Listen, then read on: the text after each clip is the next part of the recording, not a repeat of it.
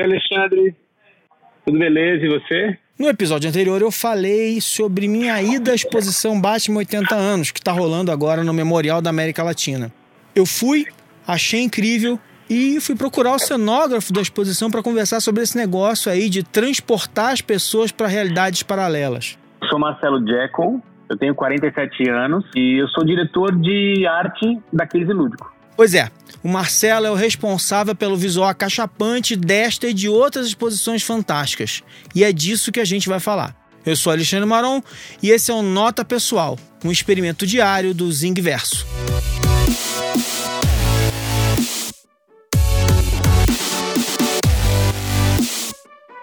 Essa não é a primeira exposição Mega Power do Marcelo, não. A gente fez uma porção de exposições antes, a gente é especializado em exposições imersivas, assim. A gente brinca com tecnologia, a gente cria ambientes inteiros para apresentar um tema, um assunto, um artista, enfim. Essa é a nossa pegada.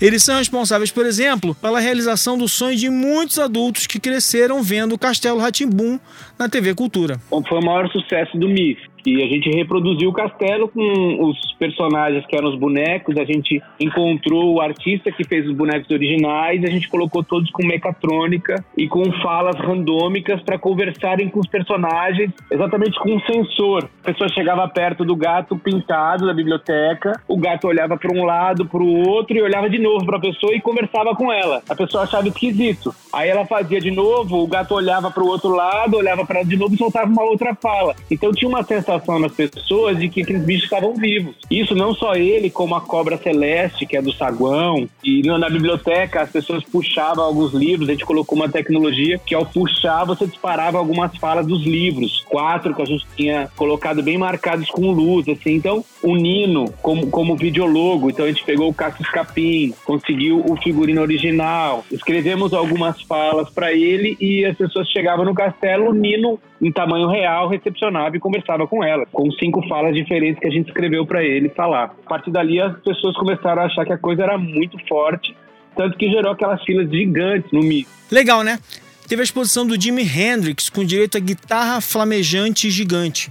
Uma que é sobre o Jimi Hendrix, o período que ele morou em Londres, são os nove meses que ele foi como um cara desconhecido e voltou como um cara super famoso para os Estados Unidos, né? Fizeram só coisas originais. O pessoal do EMP, que é um dos museus mais legais dos Estados Unidos, é de Seattle, o MP veio para cá porque viu o nosso projeto e falou, cara, ou esses caras são truqueiros ou o projeto é muito legal. Então, eles vieram para cá, a gente teve a chance de explicar para eles, era uma guitarra gigante que pegava fogo, a exposição toda era formada num processo de espiral para dar uma certa vertigem no final do processo, enfim, é todo um pensamento em cima do personagem que a gente estava trabalhando. Os caras vieram para conhecer a gente porque eles achavam que a gente estava trucando, que aquilo não ia acontecer, sabe?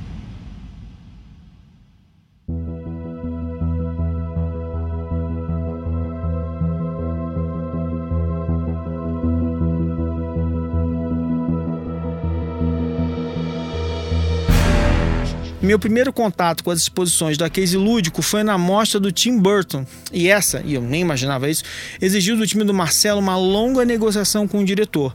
Nesse caso, eles estavam adaptando eh, o material para o Museu da Imagem A gente ficou por sete meses trabalhando com o Tim Burton porque ele não queria que a gente fizesse nosso trabalho, ele queria quadro na parede. E a única coisa que a gente manteve original é o desenho que ele, ele fez para o MoMA. Então, que era o rosto, a cabeça do monstro. E como a gente estudou e viu que aquilo ele, ele realmente tinha feito, a gente falou, cara, vamos manter porque isso é um desenho de próprio punho dele para a exposição. A partir dali, da cabeça do monstro, você entrava na garganta do monstro e subia até o cérebro. E lá no cérebro você andava e a gente separou as salas. Isso foi uma ideia do André Sturme, que era o diretor na época do museu, da gente separar as salas por, por temas por emoções. Tudo que a gente fez o Tim Burton não queria. Então a gente ficou sete meses de trabalho, de convencimento do cara, e ele topou 80% do que a gente quis. E, e, no final ele veio agradecer, levou a gente para jantar, a gente levou ele para balada, porque ele falou: obrigado, é a melhor até agora. Vocês fizeram um negócio que ninguém fez. Então, a partir de agora a minha exposição pode mudar, porque vocês provaram que ela pode ser muito mais divertida e muito mais legal. Outra proposta ousada, uma exposição sobre Alice de Lewis Carroll, com a proposta de criar as sensações vertiginosas de uma personagem que está em um mundo mágico. Depois de lá, nós fizemos uma exposição que era uma experiência Alice, para Disney e para a ONG Orienta a Vida e que a gente propunha que as pessoas se transformassem na Alice, então que elas crescessem e encolhessem a mesma quantidade de vezes que a Alice cresceu e encolheu e cada sala apresentava um personagem com momento, um trecho da obra. Se baseou no, no, na Alice de 51, clássico, mas a gente pegou muitas coisas do Lewis Carroll mesmo, originais, para usar. Depois do Tim Burton, a gente recebeu um convite do MIS para criar uma exposição sobre a história do Silvio Santos. E o Silvio Santos, a gente criou toda uma história que a gente achava que podia ter uma história paralela ao Silvio Santos, contando a história da televisão e do rádio brasileiro, assim, né? No ano passado, eles fizeram uma exposição no MIS que fez um barulho enorme e que eu não me perdoo por não ter ido. Mas os compromissos da paternidade eram inadiáveis naquele momento. Quadrinhos agora foi a gente também, nós que fizemos. Inclusive o Batman é um filho do quadrinhos, né? Que ganhou o prêmio HQ Mix, né? Como melhor exposição do ano passado. E realmente estava muito fuderosa. A gente foi numa linha muito legal de pensamento, que é a curadoria do Ivan Zito, né? E o Ivan falou, cara, vamos fazer tudo, vamos fazer tudo. Meu, de quadrinhos, se você pega um trecho, se você pegar a Europa, já dá pra pegar o mês inteiro. Se você pega Estados Unidos, você pegava o mês inteiro, né? Então, pegar tudo pra gente foram, foram muitas escolhas de Sofia ali. Foram várias decisões difíceis, mas eles pelo menos não deixaram de falar dos quadrinhos brasileiros. Ainda bem. A gente criou ambientes imersivos para cada tema, o que foi muito legal pra gente. Assim, a gente criou uma sala para o Ziraldo, então tinha um vídeo logo do Ziraldo desenhando e contando uma história que era muito emocionante ali na, na reprodução da sala dele. A gente foi lá para o Rio de Janeiro, fotografou os objetinhos que tinha em volta da mesa para reproduzir paz. Aí ele viu o layout e falou: esses meninos são bons mesmo, né? Mas pede para eles botarem a minha porta. Aí a gente fotografou cada vidrinho da porta que tem do lado da mesa dele para estar tá do lado dele ali, sabe? Então foi muito delicado, assim. Tinha uma, um espaço do Maurício, que era muito legal também. A gente roubou uma escada do museu para poder falar do Ângelo Agostini, que era muito importante falar dele, né? Uma primeira, o primeiro acesso antes de falar de Brasil. A gente roubou o banheiro para botar os quadrinhos eróticos. Então, a gente fez várias brincadeiras, assim, e foi muito divertido. A gente, no saguão, colocou uma homenagem a Glauco Laerte Angeli, Quadrinhos realmente era, era, foi bem imersivo mesmo. E lá a gente fez um espaço para descer. Isso, aqui tem o embrião da exposição que deu origem a essa série de programas. E por conta do Batman ser o cara que tem informação sobre todo mundo e ao mesmo tempo a Batcaverna é um museu, porque ele vai guardando objetos de aventuras, era o espaço perfeito para a gente falar de todos os personagens da DC, porque ele tem informação de todos e traz de forma orgânica. Uma das histórias mais legais que eu já li da Liga da Justiça é aquela em que todos os heróis são derrotados, porque os vilões tiveram acesso a arquivos do Batman, em que ele formulava planos para anular todos os heróis do universo DC, Super-Homem, Mulher Maravilha, Flash. É sensacional. A ideia dele era que se um dia algum desses superpoderosos virasse um ser do mal, ele teria como derrotar eles. E quando a gente foi falar com o Igor da Warner, o Igor só fez uma pergunta. Ele falou: Eu vou passar vergonha ou eu vou passar orgulho? A gente falou: Não, você vai passar orgulho que a gente vai se esmerar em fazer um negócio legal pra caramba. E foi um dos espaços mais fotografados, mais hashtagueados do Quadrinhos do Miss, foi a Batcaverna. Quando ele foi lá na estreia, a gente falou, agora você entrou no espaço, você viu tudo, você tá orgulhoso da gente, ou você tá com vergonha de ter deixado a gente trabalhar? Ele falou, cara, vocês são demais, muito obrigado, pô, que incrível tal. Ele falou, então agora a gente tem um pedido para fazer.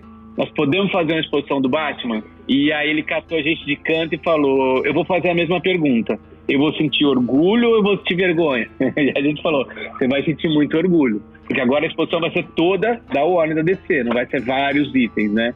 E ele deixou a gente livre para trabalhar. Então, a exposição que você, que você viu lá do Batman foi isso que a Warner liberou a gente para fazer o que a gente quiser. E vou te dizer que, assim, 90% do que a gente criou tá lá. Foram poucos itens que ele fala, pô, isso aqui não, isso aqui não. E diferente de outras empresas grandes, eles ainda faziam questão de dizer o porquê que eles falavam não. Foi um trabalho muito de respeito, assim, eles entenderam o que a gente fez. Mas eles ainda precisavam impressionar os caras da Warner, que estavam vindo de Dubai, onde estavam supervisionando a construção de um parque de diversões milionário do Batman. Imagina a atenção do time do Marcelo. Os caras terminaram a, a, a, de toda a passagem por todos os ambientes, tal, mesmo sem estar pronto, finalizou, os caras olharam pra gente e começaram a bater palma. Pô, então acho que a gente tá no caminho certo. Falaram, meu, tá lindo, parabéns. pode abrir, tá incrível. O público brasileiro vai ter uma experiência muito legal. O que lá os caras têm de grana investimento mesmo pesado, vocês o Brasil tem de criatividade e entendimento do personagem. Porque tem, tem, uma, tem um storytelling, né? Você tem um percurso que a gente desenvolve e é, conta uma história mesmo, né? Os ambientes estão bem amarrados, a gente conseguiu colocar a parte do acervo que tem relação com aquilo naquele espaço. Então, a gente acha que está bem amarradinho mesmo, né? Está sim.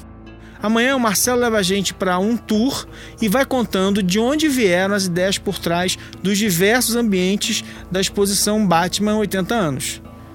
Não perca! Amanhã, na mesma bate-hora, no mesmo bate-canal.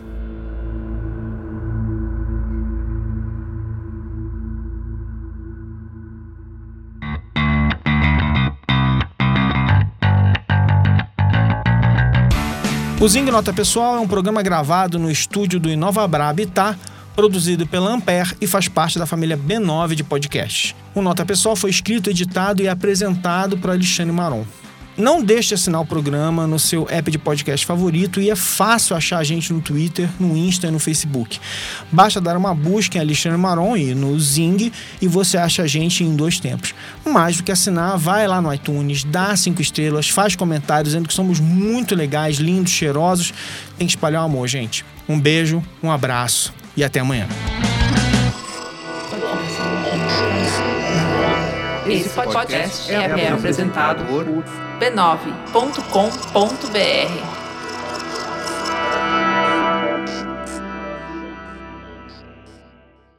Ambev.